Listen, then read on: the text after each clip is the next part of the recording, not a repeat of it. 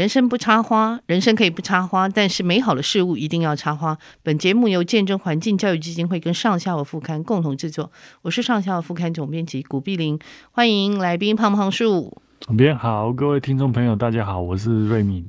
好，瑞敏好，最近真的是呃得了这个吴大猷科普书的这个今天奖，所以他应该很有动力，呵 呵最近应该特别有动力哈。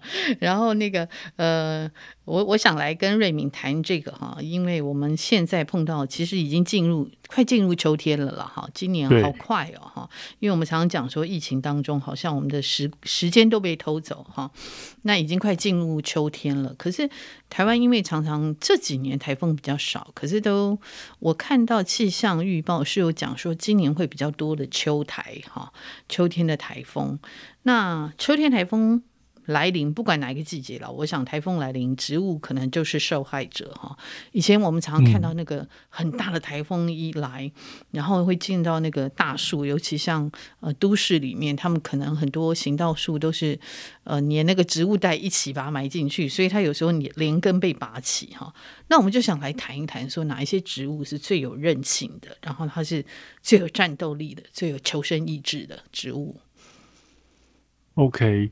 其实我觉得，对，我我要跟大家讲一个生态学的概念，是就是台风本来本身它是一个所谓的扰动现象。嗯嗯。那生态系其实如果它处于稳定的状态，它就它处于一个平衡，那其实就会产生一个情况，就是下面的小树永远一直被大树压着，哦、嗯，它就没有办法长大，哦 okay、所以。对于台湾的岛屿的这个森林来说，适度的台风的干扰，其实有助于森林的更新。是，就是让一些就是比较弱的，就是它是利用天然的方式淘汰一些它本身体质可能比较弱或比较老的树，然后来帮助小的树长大、掩替、更新这样的一个状态。嗯，好，那。遇到台风，其实我们台湾很多树，其实你注意看，它都有一定的韧性。它台风来了，它就是在那边晃，它不会就直接拦腰折断。那像我以前做调查的时候，我在台湾东部调查，就发现一个很有意思的现象，就很多树它是偏一边长。哦，偏一边长。对对，就东它的东面几乎都是没有叶子的。哦，就是被那个风削过去吗？还是怎样？对对对，就是因为已经太、嗯、太长了，因为东部是几乎是台风来，对对对，特特别是花东地区，台风来它一定是首当其冲，所以它等于是久了，已经那些树我看应该大概都有四五十岁了，嗯嗯嗯，那它就偏斜一边哦，它其实就是台湾的一些树，大家下次走这个台九线，嗯，从花莲往南，其实就可以仔仔细注意看看，你一边。看海，另外一边看树的时候，你会发现，哎、欸，其实很多树它真的就就是有一个爆炸头往内，这个就是它适应台风的一个状态。哦、那特别是海边的植物，它其实抗风能力也相对好很多。嗯嗯。那另外，我要特别介绍一些我觉得韧性很强的树。嗯嗯，像我们台湾。呃，到处可见的这种榕属植物，包括正榕啊、哦、雀榕，其实因为它都有气生根，对对对，然后它其实会盘踞很大的、很大的面积，然后它可能某一部分被伤害了，甚至主干已经不见，可是因为它气生根展展延展出去，它可能就往外扩张，嗯、所以它反而比较不会受到。台风影响太多，如但我前提是这个树是在比较自然的环境下。嗯嗯嗯嗯。你如果在都市里面那种两公尺乘两公尺的树穴，那那那没办法，它什么树都可能因为树穴太小，然后就倒掉了。哦、OK，就是根基不稳就对了。对对对，你如果看到它是天然生长，然后盘踞很大，那基本上。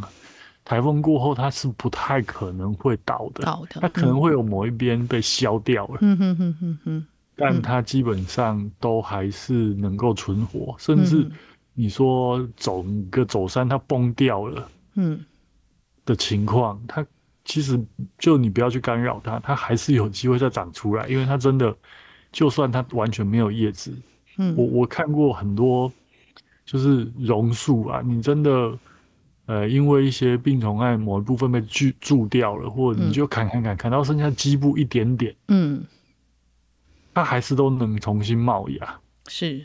那甚至我们很多长在墙角，你你会发现，你一直去弄它弄它，它还是不会死掉。嗯，真的是很有这种韧性、很韧性强度很够的植物。对，就是榕榕树，真的是像我自己看那个台北的那个华山文创园区哈，它其实有一面那个老墙嘛哈，那个墙就是上面就是那个榕树的那个整个，就等于扒在那个墙上。啊，那个不知道多久了，反正他怎么也，他就是不会死了，哦，所以后来他们也把那面老墙保留的，嗯。其其实很多人都会说啊，榕榕树深入气生根，对建筑物有一定的伤害，大家都会这样讲，对，都会这样讲。可是其实，比如说像印度啊，他们有一些桥梁，他们其实会故意让榕树包上去，哦。有强固的作用吗？是增强它的作用。Oh, OK OK、嗯。然后还有像我的母校在舟山路有一面墙啊，嗯嗯嗯，啊对对对，附近所有都它的那一那一面墙的其他地方都倒掉了，对，但是有一块就是因为被榕树包住，所以它就一直还在。哦，对，所以我们常会讲说榕树好像会，因为我也看过哈，像那个台北的民生社区，因为他们也算是一个老社区嘛哈。对，我也看过他们的那个榕树的那个气根啊，那个深入到他们马桶，你知道，所以他们马桶常塞住。嗯、然后他们听说找人来清，清出两公斤多的榕树气根。嗯，我、哦、可能搞不好可以更多、哦。真的哈、哦，哇！嗯、我那时候听他们讲，所以他们就说他们一定得把那个榕树，因为就已经进到进到他的建筑。呃，你看他进到房间里面嘛，啊，厕所马桶哈，所以其实榕树常都处在一个大家就会觉得说，到底要它还是不要它？然后它生命力又真的是超强的，嗯，就我觉得建，因为我们没办法，因为我们有地震，它有地震就房子就可能会裂，它裂了之后有裂缝，然后当这个鸟吃了这个榕树的果实，然后到处排蚁，就可能会长出小榕树。对，那它在长大的过程，它根可能一撑，可能有可能把建那个缝撑得更大。哦，OK OK。那但随着我们建筑技术越来越好，就是开始有很多什么挡根板那，各式各样。嗯嗯。那过去的老房子因为没有这些设计，所以就比较容易被榕树入侵。哦，OK OK，了解了解。嗯哼哼哼，所以。碰到榕树，就说那榕树还有一个很厉害，因为他们其实像刚那个瑞明讲，不管是正榕、雀榕，他们其实常是鸟会吃他们的那个果子嘛，哈，果实，对然后就到处到处丢，所以其实我们常常会看到一些角落，他们就会冒出来，哈，嗯、那很多人会说，哎，它冒出来的时候，你就要立刻处理，哈，那不然它就会长大，对对，它不然就会长大，哈。可是就说，呃，像如果现在建筑，就说它，呃，这个建筑工法其实是比较细密了哈，那个精细度、那个密度更高以后，其实比较不见得会有这样的问题吗？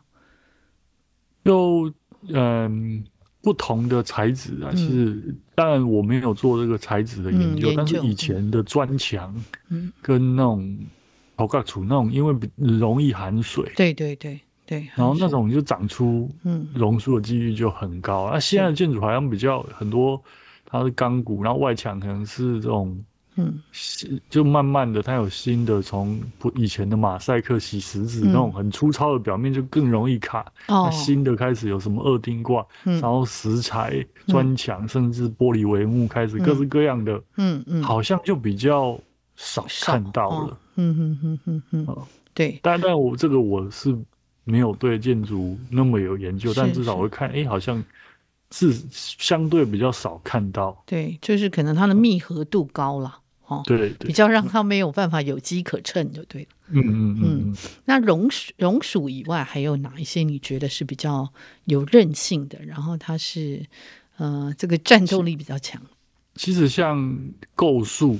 嗯，就也是三棵植物。嗯、那构树它也有构树，它不会很高大，可是构树就是嗯，构树它也叫罗阿球嘛。嗯，那你看台湾以前是到处都有梅花鹿啊，跳来跳去，然后怎么吃它，它都不会死。是是，构树很多树你被吃过、被啃过，嗯哼哼哼，很容易就会死掉，但它不会，它还是会长出来。哦，是哈，构树，好好好，好，这一类的我觉得真的都，嗯，韧性蛮强的。是是是。那另外还有一种树，可能大家不见得有听过，但应该多少在学校也都看过，叫做九琼。九琼哈，九琼我们就是叫做猴不爬嘛，猴不爬，猴不爬。那九琼很厉害哦，就是呃，像我们就是山坡地崩掉之后啊，是其实老一辈都知道，你就砍九琼给它插着，它就会再长出一棵。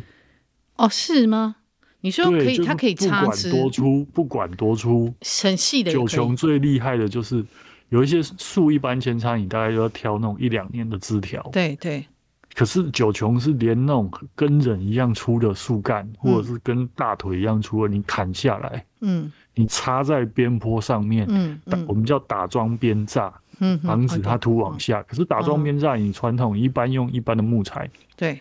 久了它会腐烂，是，可是九芎不会，哦，九芎它会落地生根，哦，然后整排都变成活的树，那它的根长出来抓地力就会很好，哦，真的，哦。所以它即就算它整棵从山上被冲下来，冲到这个溪谷，你有时候你觉得，哎，溪谷的倒下来的九芎，原本的倒木还活着，然后变成直，它又从侧面又长上来，对，这个真的是一个。适应台湾这种多台风、多地震气候的生物很神奇。你看，它整个几乎已经被连根拔起，倒在溪谷，它都还能活。哦，真的哈！而且因为九穷哈，真的那个，哎，我们表面上看起来好像它是没有树皮的，对不对？我们看树干哈，它它就是一直脱皮啊，对，它一直脱皮，对，很滑嘛，所以才会叫做猴不爬，猴子都爬不上去嘛，哈。可是我看它那个呃那个树干是很光滑的，它这种树也是那种属于那种密度很高，就是人工卡帕，有时候人家会说这个植物它比较硬，比较硬嘛哈，就材质是硬的就对了。对对，它卡帕就会比较像是构树啦、血桐那种，就是或者是三黄马那种，就是怕怕怕球啊。但是九芎不会，九芎还蛮硬的。哦，OK，你要能够做那种打桩边炸的，一定是要硬的木头，硬的木头哈，不然撑不住那个崩落土的那个重量。哦，OK，所以有时候我们看到在那个山边，他们有时候会种那个九琼，其实意思是这样的意思就对了。对对，就是让它的根去抓，而且它其实都就是打桩的时候，你要整个用。呃，大铁锤往下敲啊！一般树你这样敲完之后，大概就死了，就报废了，就死了。但它竟然还可以再发芽。哦，哇，真是神奇耶！而且九琼其实开花也是蛮美的哈，它有对对对对对，有它就类似紫薇花，对紫薇花，然后也有白色的。对，一般比较常见白色的。对，我喜欢白色的。可是，哎，我现在看到很多人种都是像紫薇花那个那个桃红色那个。对啊，就是就是艳粉红，因为红红比较喜气。对对对，现在比较常看到了。就是以前好像白色的那个九重比较多哈，那现在好像那个艳粉红的比较多。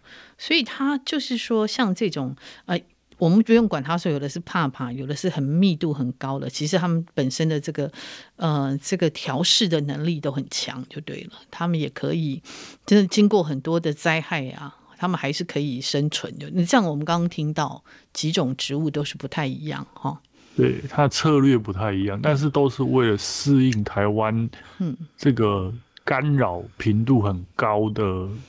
这个生态特性是是是，因为我们一直常常在讲说，因为我们是一个年轻的地质嘛，哈，所以它的变化是很大的。不管是说地震，或者是台风，或者各种不同的呃这个天天然的变变迁，哈，都会让他们必须要发展出一种呃适应生适应这个地方的一个生存法则，哈。对，所以植物其实也真的，我们常常都讲说，我自己常常觉得植物真的是。很有趣，它会改变它的那个在那个地方，改变它的生存法则哈。对对对对，会改变，就是这也是它。其实很多树，台湾还有很多很多树都有不同的策略啦。嗯、我们就是挑几种出来讲。嗯嗯嗯嗯嗯嗯。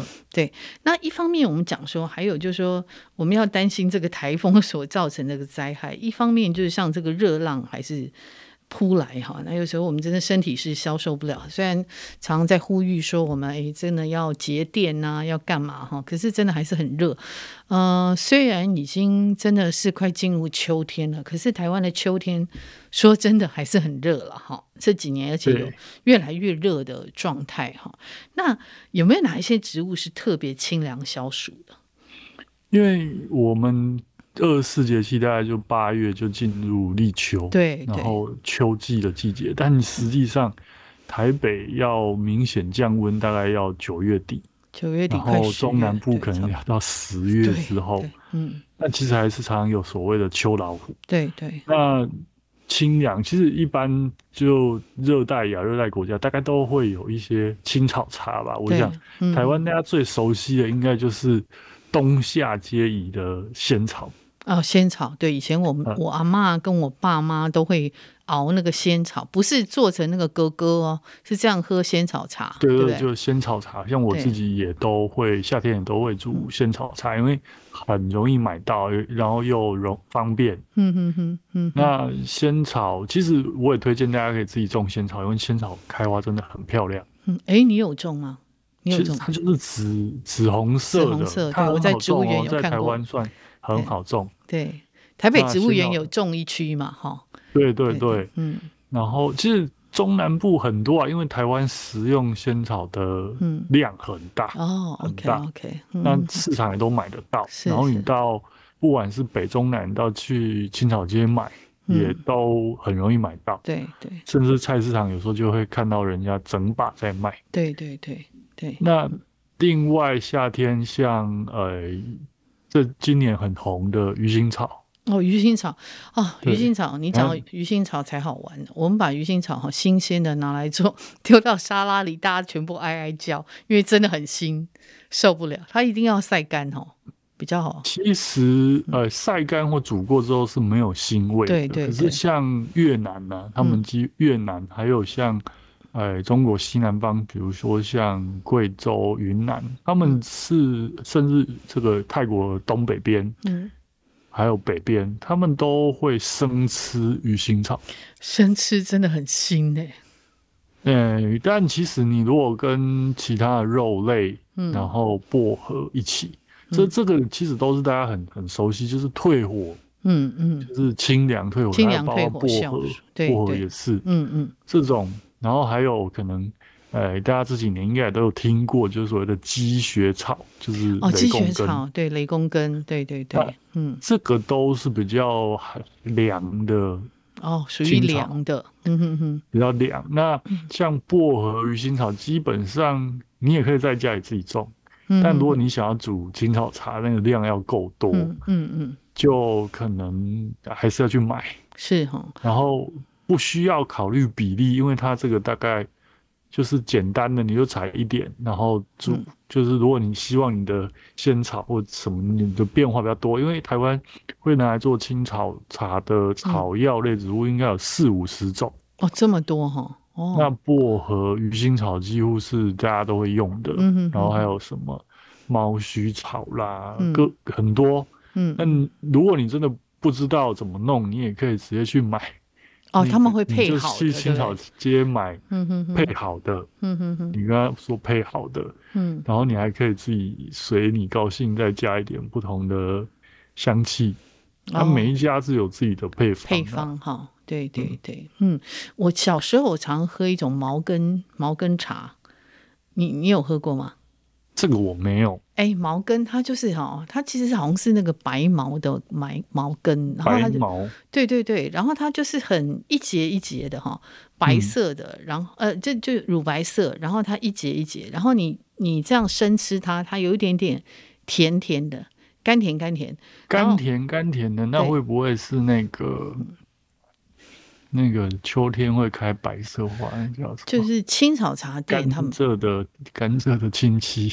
啊，有不晓哎，有可能，可是它很细耶，因为我对对对，很细，很细很细。我在青草茶店都会，现在还看得到。那我们小时候都会喝那个东西，我爸会熬那个东西给我们喝，就是毛根茶。所以后来，哦、那因为我后来就家里就没有再熬过嘛，哈，所以后来我到青草茶一看到我就一定会喝，因为它就是微甜。啊，有一个天然的甜度，有甜味，对对，但不是那种很非常非常甜的，我觉得反而是，嗯、呃，喝起来蛮清爽的。夏天这个我就会很特别喜欢哈。对，那可能就是，也许是瑞明讲的。我下次看到我拍照给你看。对，那我还想请教，就是说，因为像这些植物哈，嗯，我们知道，像在很热这个，尤其湿热，东东协也是一样了哈。但他们是不是有不同的吃法？或者你知道东协有哪一些常吃，我们却比较罕见的消暑植物？呃，其实啊。东南亚你会发现，他们常常会吃苦味的菜。哦，那跟原住民一样。有注过注意过，嗯、那其实东苦啊，就是某种程度都有退火。哦。那台湾其实也有吃苦味的苦茶嘛，对，呃，像苦茶，你会发现，哎、嗯。欸，会喝苦茶，嗯，然后还有像我们台中，嗯，大家有来过台中，可能有吃过台中特殊的消暑。这个算是我们台台中的特色，嗯，算小吃吗？还是对对特色小吃名产？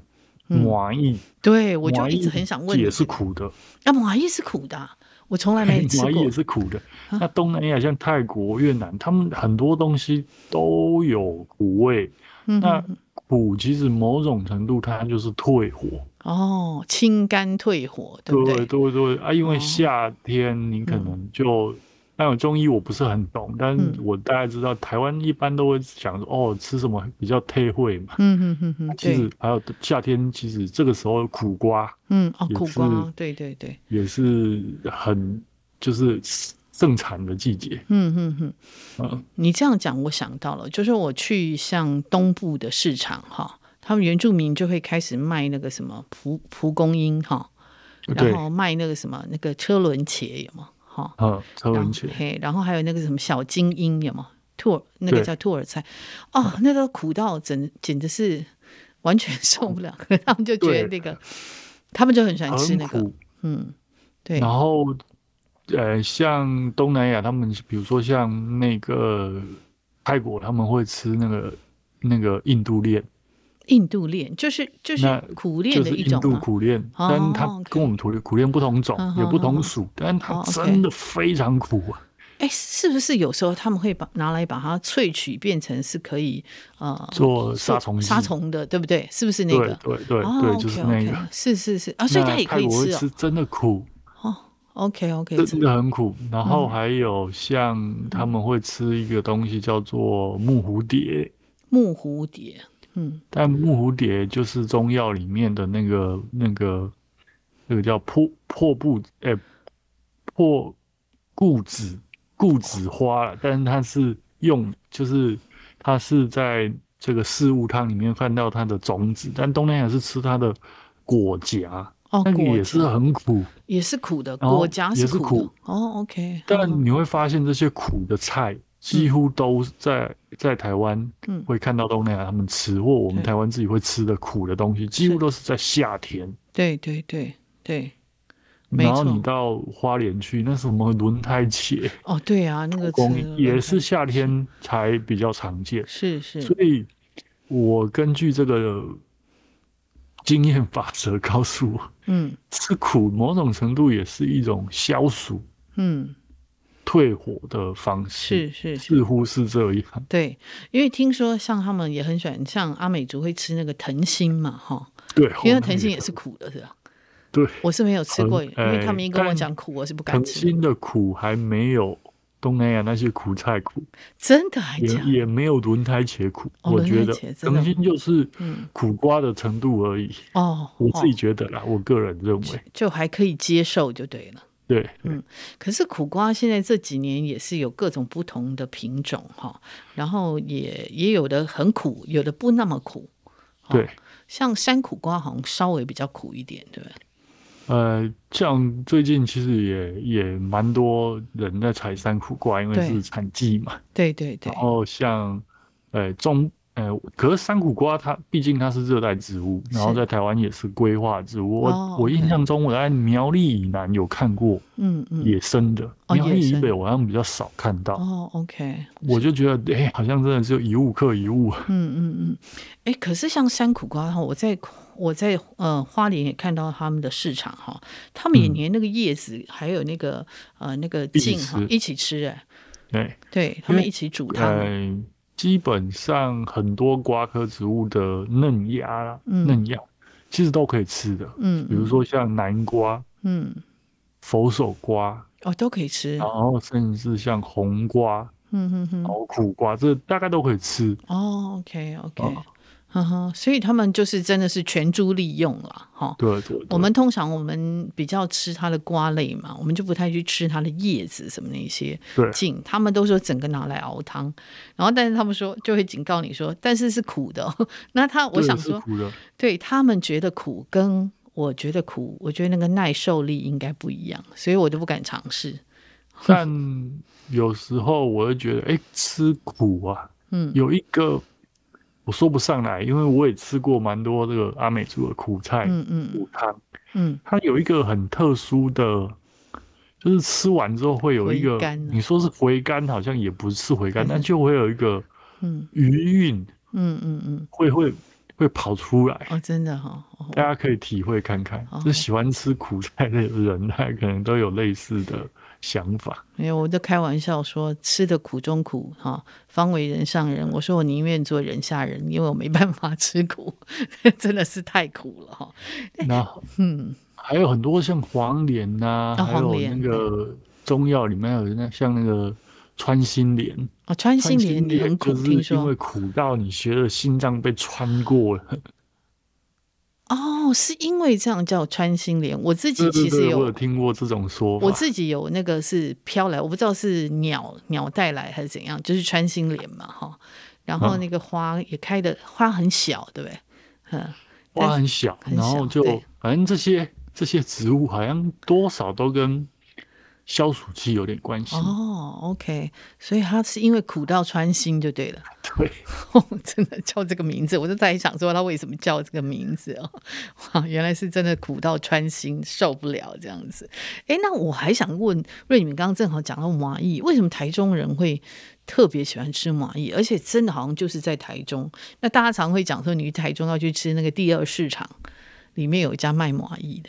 他是怎样从台中开始？呃，其实我们小时候是夏天很多，这个老一辈都会自己做啦。嗯、那第二市场那个我也吃过，嗯、然后南屯那边很多地方有卖。是那麻薏其呃麻薏其实很多念法有麻薏麻薏，就是像台中还有麻薏的博物馆哦。然后其实早期在中部种很多黄麻。哦，黄那黄马其实来台湾的历史也很悠久，是是，它其实就是做麻绳的黄马，对黄马，对对对。然后呃，以前台中就是舍不得丢掉，因为觉得那个麻黄马拿来搓麻绳之后剩下的部分，哦，把它丢掉好像很可惜。哦，然后直接吃纤维又太多，是是，所以他要一直不断的搓，然后所以你看到麻薏汤都是搓的碎碎的，对对对，然后一方面也把苦味搓掉，OK OK，然后煮，然后苦比较不苦之后再煮这个地瓜小鱼干，哦 OK OK，而且夏天吃魔芋是不会吃冰的哦，我我们小时候不吃冰的，一定是吃。常温或微热，嗯嗯嗯嗯，但这个就是台中的一个消暑，对，我不知道应该算甜甜品还是它是那种甜的，就，加小鱼干那些它其实也不算甜，它就是一个小吃吧，小吃。嗯嗯嗯、了解。那这几年大概这十年，它又发展出各式各样的，大家有机会到台中，你会看台中因为也是这个泡沫红茶的故乡，是是。台中有所谓的魔芋奶茶哦，OK。然后在上面一层，有有人一开始看到会以为是抹茶，可是它颜色又更深，更深，对对。然后我试过请我一些不是台中没有吃过魔芋的朋友喝，我看到那个表情，大家应该因为真的苦哦，真的真的苦是。然后还有做成饼。然后甚至加到料理里面去哇！那不过后来呀、啊，这也是这这些年有引进另外一种夜用型的黄麻，嗯嗯，嗯，就是叫埃及国王菜哦。OK，那它就不用那搓的那么辛苦，因为它的纤维比较少，但它也是苦的，它就可以直接哎、欸，一样都是苦的哦，天哪，真是真的，就台中人都吃的津津有味，但外地来的、嗯、好像。我目前的朋友被我抓去测试过了，是。还没有真的像我们台中会这么喜欢，真的。就是有的就哦嗯还不错，就这样。啊，很多都是表情变得很奇怪，真的哦哇，我我想我应该是吃不了的，比苦瓜还要苦哦，比苦瓜还要苦，那我应该是吃不了、嗯、哦。讲到这个苦哈，真的哎好，我们时间也一下就又过了哈，那呃。夏天消暑呢，刚刚瑞敏讲了很多不同的那个消暑的植物哈，可以熬来这个可食的植物，但是大家就各自挑你可以忍受的，像我是苦的，可能完全没办法。但这个东西其实呃都可以尝试一点点了哈。对，因为有其实成本很低嘛，一碗一碗才几十块钱而已，是铜板价。是是是，好，那我们谢谢那个瑞敏今天跟我们讲这个。很苦，还有各种不同的，不是很苦，但是可以消暑的哈。还有哪一些植物是真是比较有比较坚韧的哈？那我们谢谢瑞敏今天给我们带来这些啊、呃、这些植物的尝试，谢谢瑞敏喽。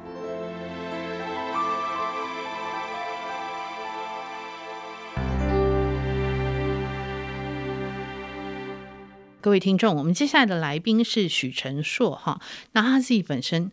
他呃本身是晨星出版的编辑哈，呃，因为晨星出版其实是一个很早就开始出这个自然系图鉴的一个出版社。那先请那个陈硕跟听众问好。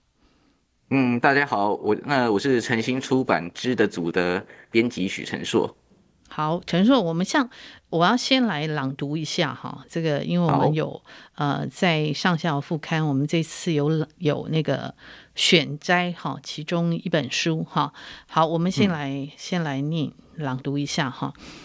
嗯，夏季傍晚，如果你发现五仙座高挂空中且没有光害，那么试着进行以下的测验：仔细观察五仙座的身体，换言之，观察形成其躯干之四颗星的中间，五仙座的躯干内有一些五星等。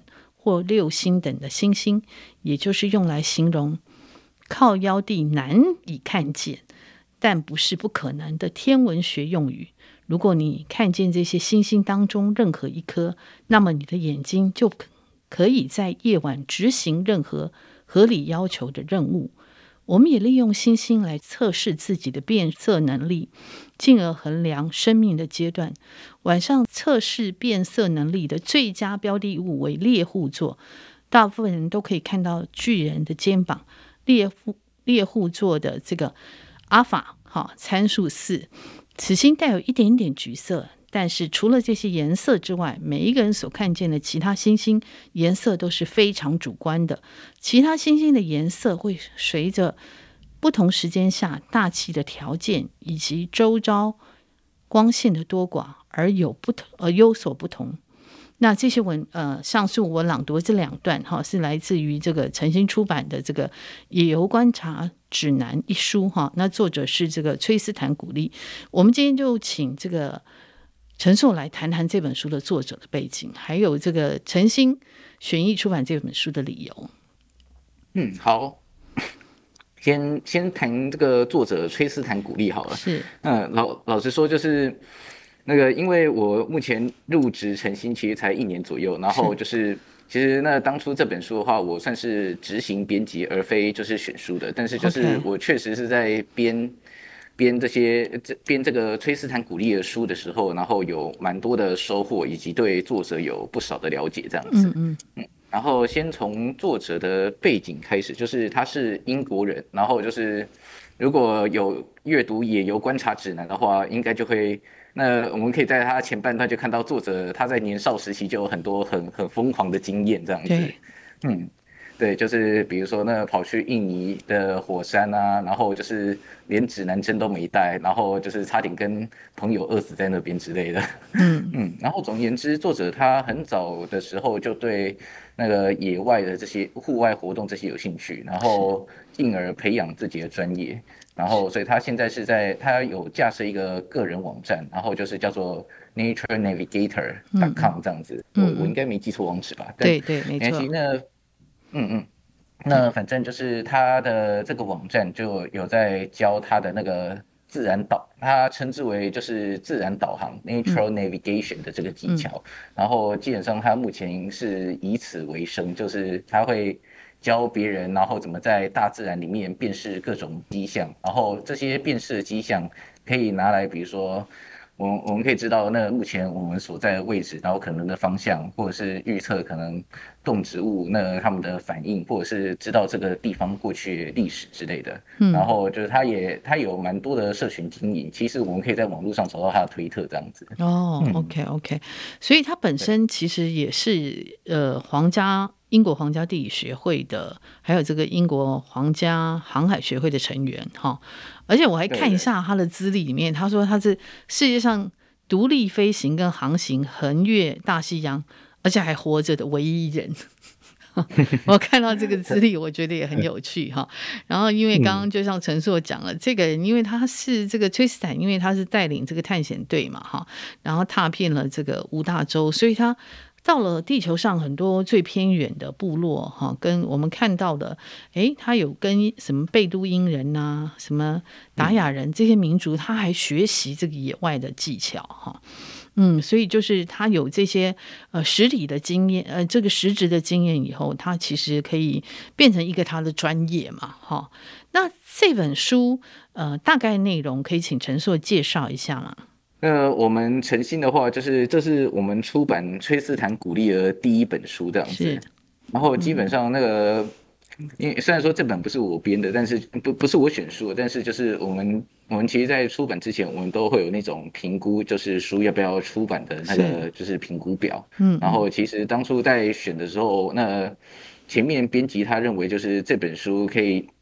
因为那台湾其实爱好野外活动的人蛮多的，就是在这这本书出版的时候，大概是二二零一七，就是其实那个时候就是野外户外活动其实已经算是有一点有有点潮流这样子。不过当然是最近几年疫疫情的关系，所以就是台湾那个岛内旅游，然后户外活动的风气又比之前更盛这样子。对对，这这可能是我们一开始始料未及的这样。是是是。然后。先回到这本书的脉络，然后就是，所以就变成他那时候，那我们的前编辑在选这本书的时候，他其实他其实是就是他他是想要出给这些就是喜好喜好。户外活动的人，然后虽然说崔斯坦他是英国人，嗯、所以他里面举的很多例子都是以那个英国那里的那个地形或者是动植物为主，但是因为崔斯坦他在写书的时候，他向来是讲一些比较原则性的东西，对对对，比如说嗯，刚刚讲了星星哈，关心，嗯。对对对对对，那关心也是一个，就是那全球各地都可以用的，就就是我们在台湾还是在英国看的星空，也只有一点纬度的差别这样子，还是有很多东西是类似的这样子。嗯嗯嗯嗯嗯。然后也因为就是他这种比较原则性的写作，所以就是我认为这本书应该就算出了，然后台湾读者虽然说是英国的例子，但是台湾读者应该也可以有不错的接受度，然后。还好是当初这个编辑的评估是还不错，那就是，那这本书确实是卖的还 OK 这样子，嗯嗯。嗯，然后呃，然后而且就是我们也因为这本书卖的还不错，所以我们后来就又陆续签下两本书，然后，呃，我们在今年六月的时候还有出他的另外一本书叫做《自然直觉》，是，然后十月，嗯嗯。嗯，十月的时候还要再出另外一本是那个解读身边的天气密码，哦，然后。嗯嗯嗯，对，然后崔斯坦就他的特色就比较就我刚刚说，他会针对我们如何去辨识自然这这些点，然后做一个原则性的叙述，然后再加上他的亲身经历，然后讲出很精彩的故事。是，然后不过这三本书的就是重点还是略有不同。也由观察指南是直接教你，就是说你要你看到那些征兆，或者是看到那些迹象的时候，你大概就可以知道，就是比如说方向在哪，或者是等一下可能会发生什么事要注意之类的。嗯嗯。然后来到自然直觉的时候，它的主题就会变成说，就是我们现在知道有哪一些征兆可能会有什么意义，然后那我们接下来我们就是要。把这些征兆，然后跟我们的反应连在一起，让我们可以反射性看到一些征兆，就知道过去可能会怎样，未来会发生什么事。嗯嗯嗯，嗯。然后最后一本解读身边的天气密码，这是我们目前预定十月初的书，然后它的重点就会比较偏向说，就是看。比较偏向天空这样子，我们看天气，然后自然变化的，然后也一，然后让我们知道说局部或者是整体的那个天气到气候的变化。然后这不是专业的那个天气书，但是它会是。人们在野外的时候，会是我我认为会是会是一本还不错使用、蛮好用的一本书，这样子。嗯嗯，因为像崔斯坦古利，他的东西还是有一个人文色彩在里面哈，它不是一个就是所谓的实用书啦。他在谈这些天后啊，谈这些野外的这种种种这个自然的现象，其实还是有一个呃人文的角度去看这些东西哈。我觉得这个是还蛮就是呃，其实它还是有一些文学性了哈。我觉得是还蛮特别的哈。那正好也来问陈硕，哈，就因为这几年疫情大被封在岛内，就像你刚刚讲的哈，那反倒促成这个自然书系的一股风潮。可是我知道陈信很早就开始出这个自然图鉴，那出过哪一些图鉴呢？我们出的图鉴其实很多耶，对对，可以稍微讲一下吗？嗯嗯嗯，好，我们这里简单讲一下，就是基本上我们直接有一个书系叫做《台湾自然图鉴》。嗯，然后这个这个书系先不要论绝版的，就就仅就目前我我们有在贩售，然后可以在官网上面找到的书，总共有三十九本。哦，对，这么多，嗯，对，这是非常多的。然后基本上我们这个书信有一些是那个翻译过来，不过也有很多是我们找台湾的作者来撰写。嗯，然后这些撰写主题就是。比如说惊奇甲虫，或者是台湾植物蝴蝶图鉴、台湾淡水淡水鱼虾图鉴之类的，对，你可以。就是很多都跟台湾的动植物，然后是有相关的这样子。是是是，嗯，嗯，其实他也提供，就是说，因为我们在讲自然书写嘛，哈，这几年也算是在台湾也开始变成呃某一个呃写作的题材的，算是慢慢变成显学了哈。那如果你在写作的时候，你其实也需要一些专业知识的背景嘛，哈，这些图鉴其实是提供一个很好的一个专业知识的背景。除了说你喜欢在户外观察以外，就是说如果你在写作上面你需要这些知识，其实他也提供了这些知识，哈。那嗯，我想问，当时为什么？呃，因为我有跟陈硕稍微讲一下，他说，诶，当时为什么陈星会来做这些图鉴？而且说真的，呃，编辑图鉴是很耗神哈，也很耗这个成本哈。当时为什么会做这些图鉴？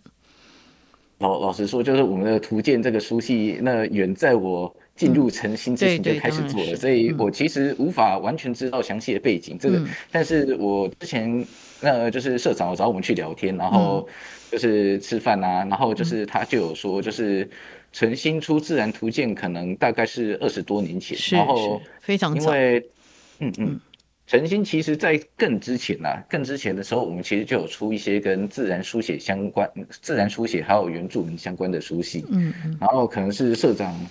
那个时候看那个就是相关书系，然后他觉得台湾这方面的书比较缺乏一些，而且这这些书其实他认为是好书，然后市场又缺乏，那那个就是我们就来试试看，然后所以就是他就开始那个一本一本慢慢把那我们的图鉴书，然后一本一本就是编出来这样子，然后一开一开始的时候，那个社长说，其实这些书就是他们有点有点说其他的。出版社或者是其他的人可能就认为这这些书就是他们不确定到底读者是谁，到底谁会买。嗯、可是就是目、嗯、那我们目前这一套这这这一个书系其实获奖还蛮多的，而且就是比如说好书大家读啊，嗯、然后中小学生推荐那些就蛮常获的获奖的。嗯，对，然后基本上就是这算是目前诚心的一套就是重要的书系这样子。是，也蛮也蛮畅销的了哈。呃，因为他在每一个、嗯、我们刚刚讲了，就是不管是教育啊，或者你喜欢户外啊，或者你在呃增加这个专业知识，其实都还蛮提供一个很呃很好的一个基础哈。那其实陈星也出了，刚刚讲说原住民哈，我看到陈星有出像什么卢凯族的神话与传说啊，什么排湾族的神话与传说，什么赛德克文化志哈，这些东西其实我们通常都会看到是原民会官方出版比较会出版的啊，可是居然陈星都出了哈，嗯，也是一个非常特别的选书哈。其实也，我想我相信当时出的时候，大家会想说，哎，这个是哪一些人会读这些书哈？应该也会有这样的疑问吧？嗯嗯，其实也不一定，就是该怎么说？因为那个老实说，晨星最早创设，晨星创设是大概一九八零年，然后就是那个时候，其实原住民书系已经算是晨星的一个特色了。是对。在那个之前，就是那就是是不好意思，因为虽然我研究台湾文学，可是原住民文学不算是我的那个专长这样子。嗯对，但是那个原住民文学的话，就是在在晨星之前，其实出的人很少。晨星算是台湾就非常早期就开始耕耘这一块的，是，所以就是那个时候一些。嗯，一些我们现在大家可能听过的一些作家，比如说夏曼兰坡安之类的，哦，是对，嗯、其实当时就是在诚心出道的这样子。OK OK，好，对，然后所以那个时候算是社长觉得就是这些是好书，然后他觉得这些作家很棒，嗯、那为什么就是那？呃，而而且就台湾缺乏这些书，那为什么就是没有人出？那就是给我们这边来做一个，就是开我我们算是做一个先锋，然后呢来出这一些书这样子。嗯、是是，嗯嗯嗯，好，对，嗯，所以其实这也真的是一个先锋了哈。那其实当然，嗯、呃，陈信有在你。你们自己觉得诚心出版这些自然相关的书系最大特色是在哪里？老老实说，因为那个我自己其实不是自然书系的主编，嗯、我是我是看科普书，对，就科普跟自然书系就是有的时候有一点微妙是微妙的差异，但是就是呃，呃不好意思，因为书系不一样，但是就是如果我作为出版社的其中一员，然后来看那个我们的自然书系的最大特色，应该就是我我是觉得。由于诚心就是出这一些书系，其实出很久，嗯，然后所以其实都像，就他已经有一个自我特色在，就是无论是刚刚讲的原住民，或者是那个、嗯、那个自然图鉴这一些，都是。嗯呃，因因为其他出版社可能不一定有像我们一样出这么久、出这么全这样子，是是，对，嗯、所以就变成那就是我们在这一块算是有一个自己的招牌，嗯嗯嗯嗯，对，然后可能想到自然书系或者想到早期原住民，就会想想到我这样子。哦、OK，嗯，哎，那我正好也在问，你是编织的书系对不对？你们有个书系叫织的，那这个书系的呃特色呢？嗯。哦，那其实这个特色我也跟老板厘清过很多次，因为，呃，就作作为一个编辑，就是我们，呃，我们被任命就是这算任命，呃，嗯、对对对，我们我们被那个编入某一个书系，然后我们要负责那个书系的运作的时候，要先厘清书系的运作方向，嗯，然后那个知的这个书系它。其实比较强调是生活中会用到的科学或科普知识这样子，嗯嗯嗯、对。但是我我以前是因为我自己以前有受过那个物理系的训练，然后后来跑去读文学所这样子，嗯、然后，所以我我自己比较我我自己的偏好其实是偏向比较那种比较抽象物理的化学或那种基础科学的哦。然后就是，但是知的的选书它其实会更偏向生活科技类的。类似那那种方面，嗯，然后或者是说我们生活中的万物，然后如何带出它背后简单的科学知识，对，嗯，比如我们等一下可能会讲到那个趣味植物，然后就是我们有签一系列趣味的，就是趣味系列，然后那是日本应该是讲谈社的那个，就是有趣到睡不着系列这样子，嗯，那他他那个系列是日本编的科普书，然后他们会把生活中看到各种东西用。简明易懂的图解，然后编一本那个大概，呃，每一本在一百多页，然后很容易读完，嗯、然后有趣这样子。嗯嗯嗯，让你吸收科普知识。嗯，所以像这个趣味植物，哎，这可以讲一下这这一系列的里面的有哪一些书？呃，就是它对在科普上面其实呃是蛮蛮容易进入的。这这这一系列的书。嗯嗯，好，就是这一这一系列，其实我算是引入吧。那个。我我们我们这一系系列书就是基本上它每一本的编制大概就是一百多页，然后它基本上会是那个一它它每一本会挑一个主题，比如说那个我们前几本出的是比如说物理、化学、生物这些比较基础的东西，是，然后到后面开始出就是比较偏主题主题类，比如说像刚刚讲到的趣味植物、趣味宇宙。然后我们最近还有出那个就是睡眠啊，哦，那对睡眠新尝试，或者是饮酒不伤肝的学问，然后这些其实都是我们生活中常常做的一些行为嘛，嗯，然后那个或者是趣味蛋白质或微生物，然后就是在这些，它它它会变成说就是医学常识，然后再加生活的会碰到的东西，然后再加。讲解它背后的科学原理，然后由专家审定这样子。OK，嗯、呃，像他有一本叫《美味谷物的科学》，对不对？嗯，谷物就是我们讲的，我们吃的这些主食嘛，哈，不管是稻米、小麦，然后这个高粱啊等等，这些都是谷物嘛，哈。他就讲到它的科学，哈。那其实，因为大家会觉得说，哎，好像我们副刊是以文学性为主，可是我们觉得出版也是蛮重要的哈。出版其实，呃，科普的出版其实也是蛮重要的哈。那嗯，所以像也好像我也看到，就是你们有出像，因为现在岛内旅游真的很兴盛，而且很多过去不登山的人现在也登山了哈。所以陈星有出那个登山体能训练全书，我那时候看到也觉得哎很有趣，这是因应登山潮而出的吗？还是说之前就出了？其实这这一本是之前就出了。我先不好意思，我先岔题，先讲回那个美味谷物的科学。这本其实不是趣味系列的，哦，不是哦，OK。对对对，但那它是另它是另外一个是那个，嗯，我想想看，它它好像是软软银吗？SoftBank，我有点忘记了。那个就是它是另外一个书系叫做 Blueback，然后就是这也是日本另外一个就是出那个科普书系的。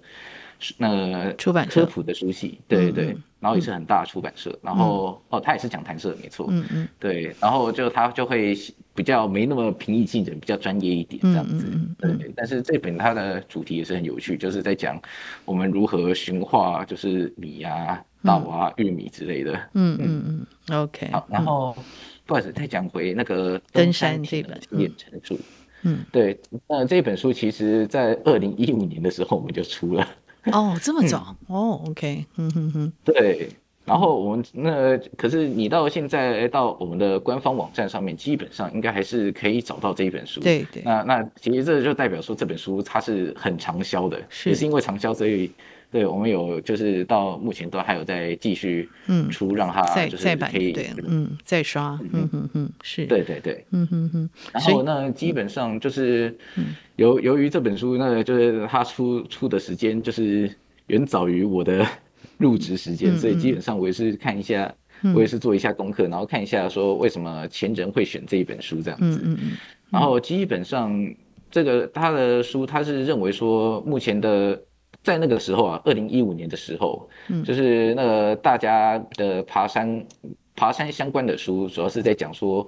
怎么轻松的爬那些就是近郊的山这样子，嗯嗯嗯。嗯，然后就是这本的话就会比较偏向，就是我们如果要爬比较大山，嗯，对，那个就是那我们需要就是做哪些事情的作业这样子，嗯嗯嗯嗯因为。因为这几年台湾很流行登百岳哈，很多人就是把这个登百岳当做自己爬山的目标哈，一座一座的爬哈。